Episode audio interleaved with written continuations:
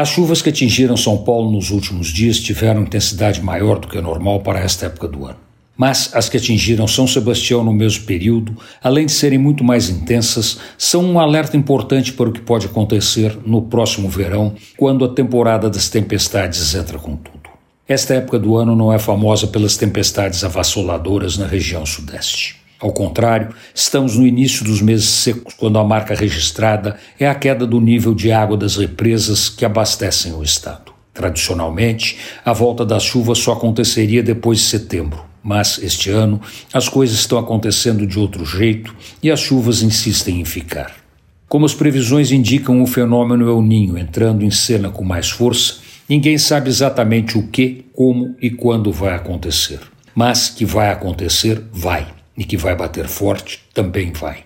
É triste, mas não vamos escapar. Não tem para onde correr. São Paulo, Santa Catarina, Rio de Janeiro e Minas Gerais estão entre os locais onde as tempestades são mais violentas no verão. Serão atingidos, não há dúvida. O que não se sabe é onde a catástrofe será maior, onde mais pessoas serão afetadas, onde os prejuízos serão mais dramáticos.